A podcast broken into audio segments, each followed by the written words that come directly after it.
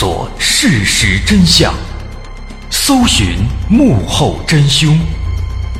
欢迎收听《绝密档案》，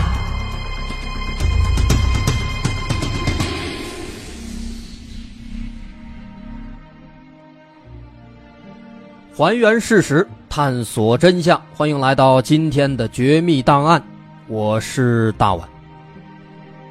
在今天的故事开始之前，我们先来说这么一个词，它叫“屠牛事件”。屠牛事件这个词儿，大伙儿应该并不陌生，他们又被称为原因不明的家畜死亡事件。这样的事件几乎在全球范围内每年都会发生那么几起。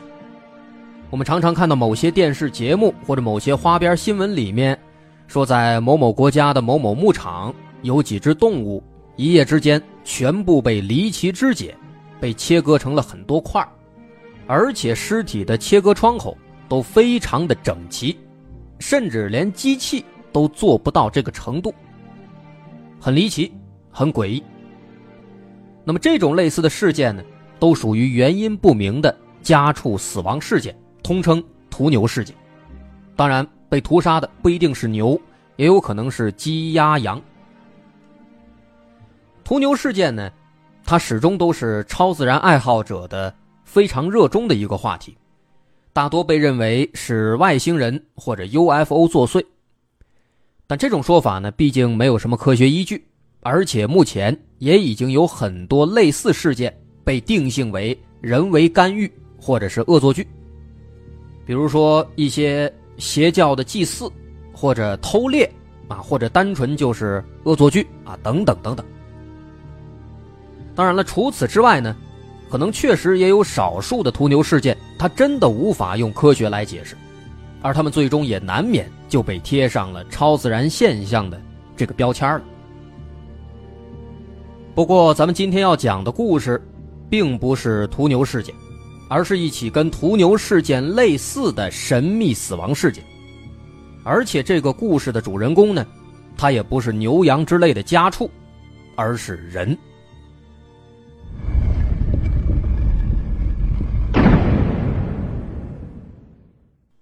话说，在一九九三年九月一号，有一名巴西记者叫加西亚，他在 UFO 杂志上刊登了一篇文章。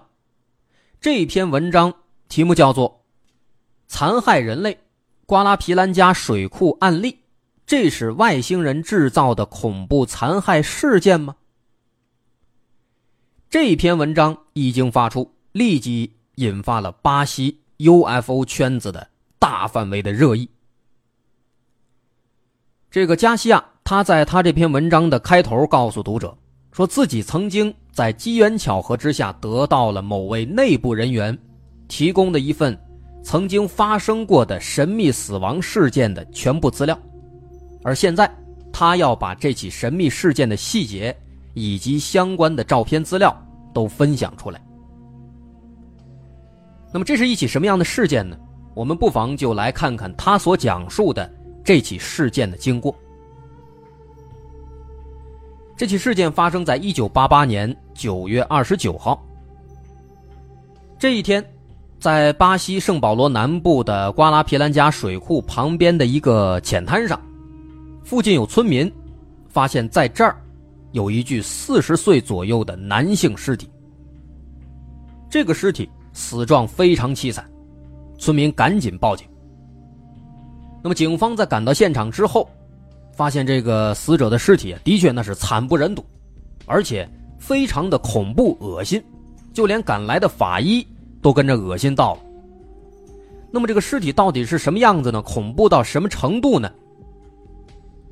尸体的眼部、耳朵、嘴唇、舌头以及下颌骨附近的所有的皮肉组织，全部都不见了。或者说，是被整齐的割走了。这个脸看起来只有里边的骨头，那几个部位都没了。另外往下看，在靠近胸腔的地方，左右两侧的腋窝里面，分别有两处直径四厘米左右的非常规则的圆形窗口。再往下，在腹沟肚脐的位置，也有一处三厘米直径的非常规则的圆形窗口。而更加恐怖的是，死者肚子里面所有的脏器器官全部消失不见了，而在肺部有明显的十分工整的切割痕迹。另外，再往下，下体性器官阴茎还是完整的。但是阴囊和前列腺全部都被移除了。除此之外，在死者两腿之间肛门的位置，有一块大约有横向八厘米、纵向十五厘米这么长的一个长方形的窗口。从这个窗口往里看，能发现肛门以及直肠部分所有器官全部被移除、被拿走了。最后，左侧大腿上有一处直径四厘米、深三厘米的椭圆形窗口。左脚的第二指和第三指根部，还有一处直径两厘米的非常规则的圆形窗口。简而言之，在这具尸体从头到脚、从上到下，布满了大大小小的圆形或椭圆形的十分规则的窗口。其尸体内部各种器官全部被掏走，脸部只剩下骷髅了，各种器官也都不见了。而最让警方感到疑惑的是，在他尸体上所有伤口的周围，都有一圈黑色的，像是烧焦的痕迹，啊，就好像被什么东西用火烧过一样。所有的窗口周围都有很大一片黑色。而当时伴随着这篇文章。这张恐怖的死者的照片也被报道这起事件的记者加西亚刊登在了 UFO 杂志上。另外，除了尸体照片，加西亚还拿到了圣保罗州警局关于这起事件的验尸报告和现场勘查报告。在报告当中提出，在发现尸体的现场，并没有任何搏斗的痕迹，死者生前也没有遭到捆绑。或者也没有被击打虐待的迹象。另外，毒理检测也证实死者没有任何的中毒迹象。那这就奇怪了，好好的一个人，他生前没有遭到绑架和殴打，也没有被下毒，那么他是因何而死呢？又为什么死的这么奇怪呢？后来这起事件案发之后呢，警方也是左查右查。但实在是没有头绪，不知道这是怎么回事。那后来草草结案了，宣布死者死于动物的袭击。但是这种结论很明显是站不住脚的。加西亚当时他也不相信，当时他也请了很多医学领域的专家学者反复研究，都认为官方这结论不太靠谱。确实有很多地方呢。单纯的说动物袭击，是无法做出正常解释的。比如说死者身上那些伤口为什么都十分的规则，就好像是用专业的工具才能留下来的。再比如死者的所有窗口附近为什么都会有那么一圈黑色的类似烧焦碳化的痕迹，这是很难用常理来解释的。所以这种诡异的情况。就让很多人联想到了 UFO 和外星人。毕竟这事件本身可以说就是一个人类版的屠牛事件，很多窗口非常工整，而且很多器官不翼而飞，这看起来就像是屠牛事件，只不过发生在了人类身上。这是一方面。另一方面呢，主要还是因为巴西当时的确属于是 UFO 事件的高发区，很多这个有名的 UFO 事件。都是发生在巴西。例如，在这起事件十多年之前，六六年，同样在巴西发生过一起著名的克拉瑞斯岛神秘光线灼人事件。当时有很多神秘的光柱从天而降，啊，直接射到人的皮肤上，灼伤人的皮肤。在皮肤上呢，被射中之后，会留下一圈奇怪的红色痕迹和一个非常非常小的黑色窗口。然后几天之后。被击中的人就神秘死亡。啊，这起事件很有名，在我们出版的衍生书籍里面，哎，也收录过。之前呢，咱们也做过。而且这起事件当中，死者身上留下的伤痕，也是一个圆形的啊，跟我们今天说的这起事件有一定的相似之处。所以说，很多人都开始把这起事件跟 UFO 挂上钩了。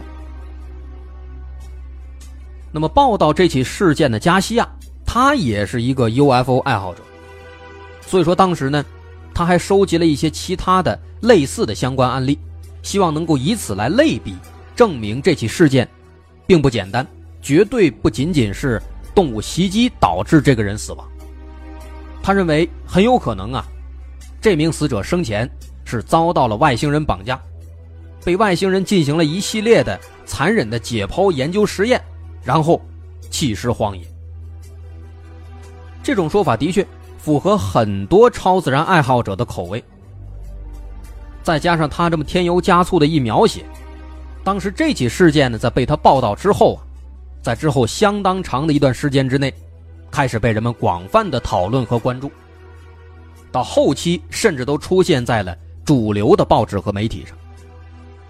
而加西亚作为当时掌握一手资料的人，他也从一名默默无闻的小记者，一跃成为了在全国公开演讲的所谓 UFO 学者，到处宣扬他的这套外星人的理论。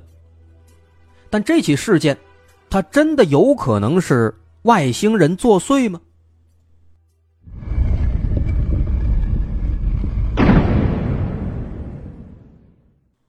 说完了加西亚对这起事件的报道以及推动，咱们再说说与此同时警方这边都干了什么。警方对这个事儿啊，其实也挺头疼，但是出于对案件审查的保密制度，这起神秘死亡案件的一些具体的细节部分，如果说不到保密期限的话，是不能向公众公开的。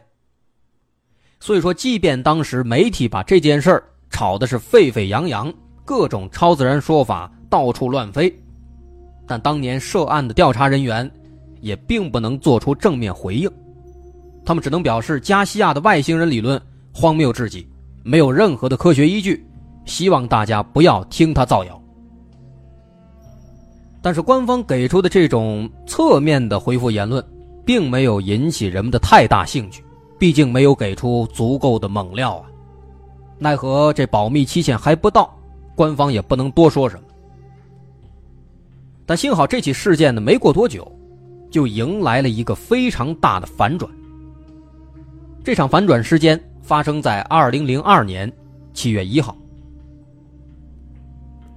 二零零二年，这起水库男子神秘死亡事件的保密期限已经结束了。在这年七月一号，最开始在九三年报道这起事件的 UFO 杂志，又刊登了一篇有关这起事件的调查文章。在这一篇调查文章当中，大篇幅的引用了已经解密的事件调查报告，以此更加直观的证明这起事件它并不是什么 UFO 所为，而是另有隐情。那这到底是怎么一回事呢？首先，这篇文章指出，其实这起事件的案发地点根本就不在瓜拉皮兰加水库。而是在一个名叫比修斯的水库，死者是一名五十三岁的附近的村民，名叫贡萨尔维斯。而至于说为什么九三年在加西亚报道这起事件的时候，把案发地点给换成了瓜拉皮兰加水库，后来人们推测，估计是怕一些知情者揭穿他文章之中的漏洞。此话怎讲？在这个调查报告里面呢，是这么说的。说死者贡萨尔维斯在一九八八年九月二十六号独自外出钓鱼之后忽然失踪。三天以后，他的遗体被附近的村民发现，地点在比林斯水库附近。而当时目击村民看到有将近二十只的秃鹫正在啃食和残害贡萨尔维斯的尸体。很明显，这个非常重要的情况。在当年加西亚报道的时候，被他刻意隐藏了。在他的报道当中，并没有提到有二十只秃鹫在啃食他的尸体。另外，为了证明这一点，UFO 杂志还找到了几名当年的目击证人。这些目击证人也表示，他们可以作证，当时的确有很多秃鹫。而且需要说的是，在当地，秃鹫攻击老人的事件是时有发生的，它并不罕见。而村民的这番说法也得到了当年第一时间赶到案发现场的调查总指挥李奥中尉的证实。同时，这个李奥中尉还表示，在案发的圣保罗地区，从1970年到1998年间，总共发现了。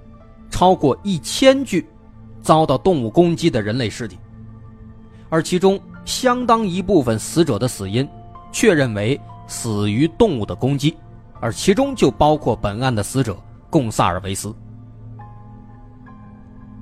为了进一步证实这一点，当年负责尸检的一个法医，他叫做迪坎波博士，他也接受了 UFO 杂志的专访。他表示，贡萨尔维斯生前。患有恰加斯病和癫痫症，这两种病的这个癫痫我们都熟悉，而这个恰加斯病，它主要是在中南美洲流行。这种病是由一种叫做克鲁斯锥虫，由这个虫子引起的，急性发作的时候会引发心力衰竭、猝死等等一些症状。所以当时经过尸检，这个迪坎波博士就认为贡萨尔维斯。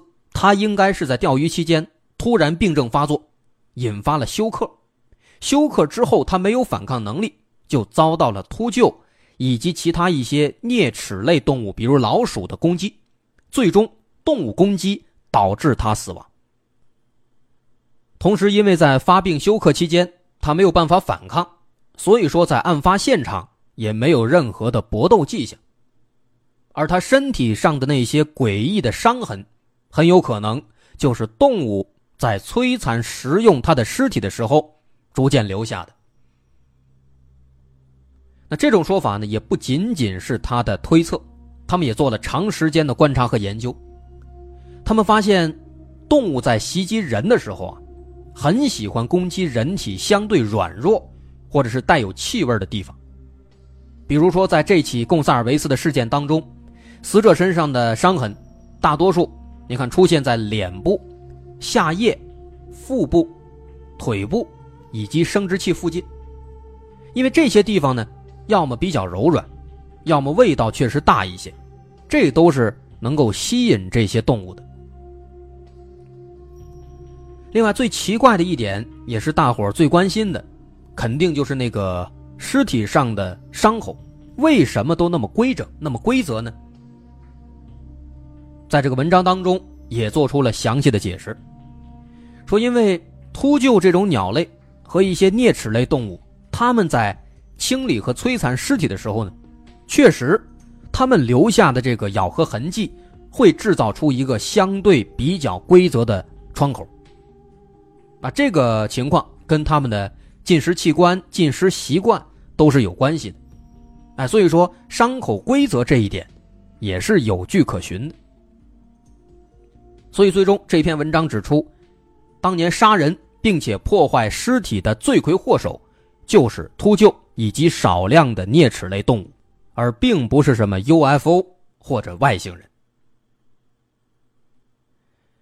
那么，看这个结论，说这么几只鸟就能够杀一个人，并且把尸体破坏成这个样子，这乍一听呢，的确很难让人相信。但是，事实似乎的确如此。因为当年为了进一步的确认这个说法的真实性，这个迪坎波博士他亲自做了一个实验。他在当时发现这贡萨尔维斯尸体的地方呢，放了一条狗的尸体。三天以后再去看，发现这尸体只剩下一些骨头碎渣了，其他部分已经都不见了。这说明什么呢？说明秃鹫以及其他一些动物的确具有比较强的攻击性。和比较大的破坏力，能够在短时间之内把一具尸体破坏的不成样子。而作为类似案例，在文章当中还提到了一个与之相似的巴西的著名案例，在九九年六月二十四号，那一天，在距离圣保罗很近的圣伊莎贝尔杜帕拉市，有一位常年独居的老太太，名叫玛利亚。她呢，在这一天因为突然发生肺炎，导致休克。那后来，她就也被老鼠之类的啮齿类动物给摧残食用了。等到几天之后被人发现的时候，这位老人的面部已经只剩下骨骼了，别的东西全都不见了。啊，这是一个活生生的例子，以此来证实贡萨尔维斯的神秘死亡事件，的确就是动物袭击造成的。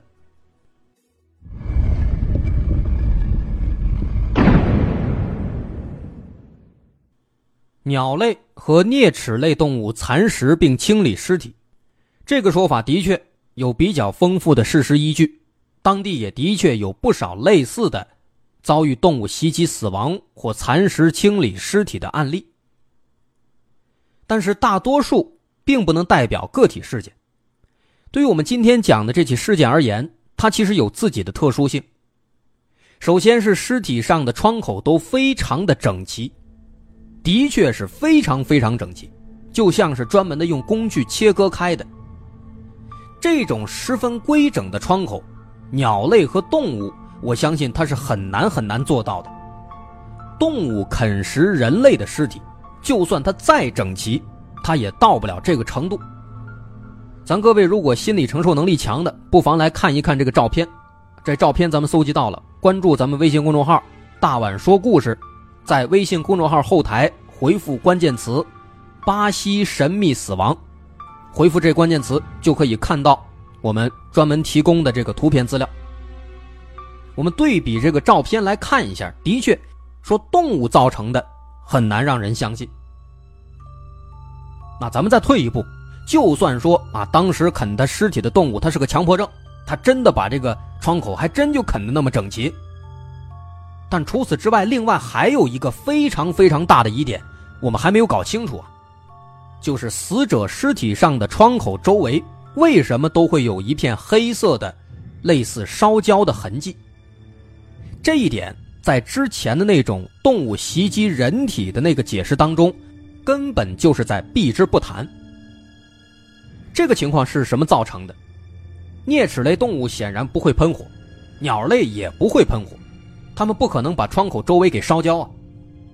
所以说，窗口周围这一片黑色的类似烧焦的痕迹是怎么回事呢？您还别说，这个问题还真把警方和各路专家给问住了。有关这个问题，目前为止都还没有人能够给出答案。另外，比较可疑的是，这起事件有一些具体的细节，直到今天也没有完全向公众公开。也因此呢，有不少超自然爱好者以此为依据，继续宣扬他们的外星人学说。但奈何这些基本上都是空想，没有什么证据支持，所以说也没有什么实际的参考价值。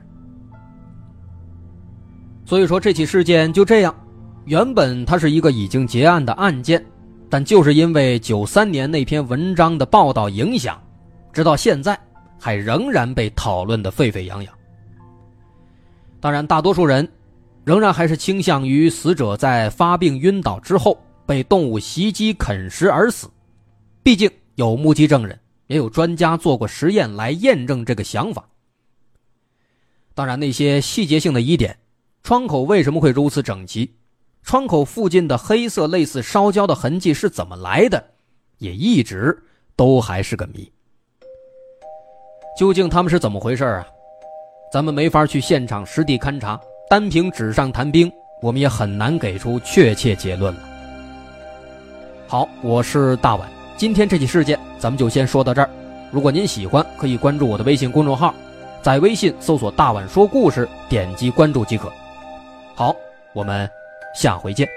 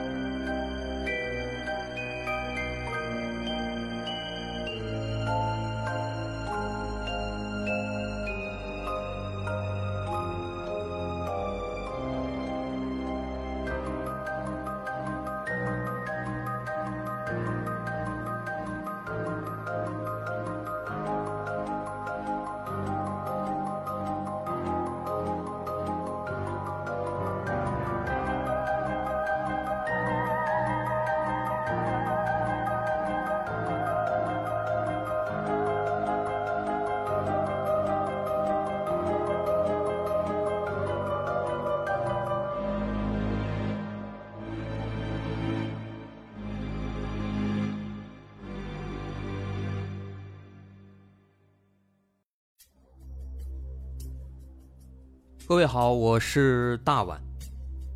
我们的《绝密档案》在喜马拉雅已经陪大家走过了一年多的时间，一年多的时间，我们更新了一百多期节目，在这一百多期的内容里，我们讲述了各种各样的怪奇事件。那在今后呢，我们也想尝试去做更多的其他类型的内容，比如一些自然怪象，比如有一些名人的黑幕。或者说是黑帮的发迹史，亦或是各种悬疑大案，以及更多的其他题材的探索。针对这些内容，目前我们也已经有了一个大概的规划。我们将会把这些内容做一个大概的整合，放在之后我们即将推出的一个新的专辑当中。这个专辑的名字暂定叫做《绝密档案：深夜调查局两百家尘封的未解之谜》当中。需要说的是，这个新专辑我们决定在喜马拉雅作为会员节目进行独家播出，总计有两百多集的内容。专辑上线时间将会在不久之后的九月九号，大家届时可以在喜马拉雅搜索关键词“绝密档案深夜调查局”，就能够找到这部新的专辑了。在上线前的这段时间当中，也欢迎大家添加我们喜马拉雅工作人员的微信。X m l y 零三三零，也就是喜马拉雅四个字的拼音的首字母加零三三零，x m l y 零三三零。添加微信之后，工作人员将会把大家拉进喜马拉雅官方的粉丝群，届时将会有不少福利活动，送喜点、送签名书等等其他惊喜在等着大家。